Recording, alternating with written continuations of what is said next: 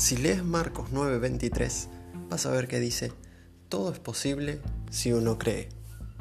Pero, ¿será verdad?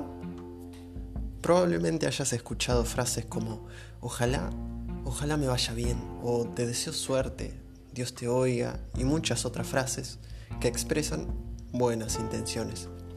Pero ¿qué tal si hubiera una fuerza, un combustible o un motor para que las cosas pasen?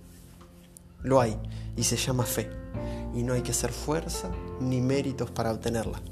La fe brota naturalmente del corazón de aquel que se acerca a Jesús, porque Él es su autor y su creador.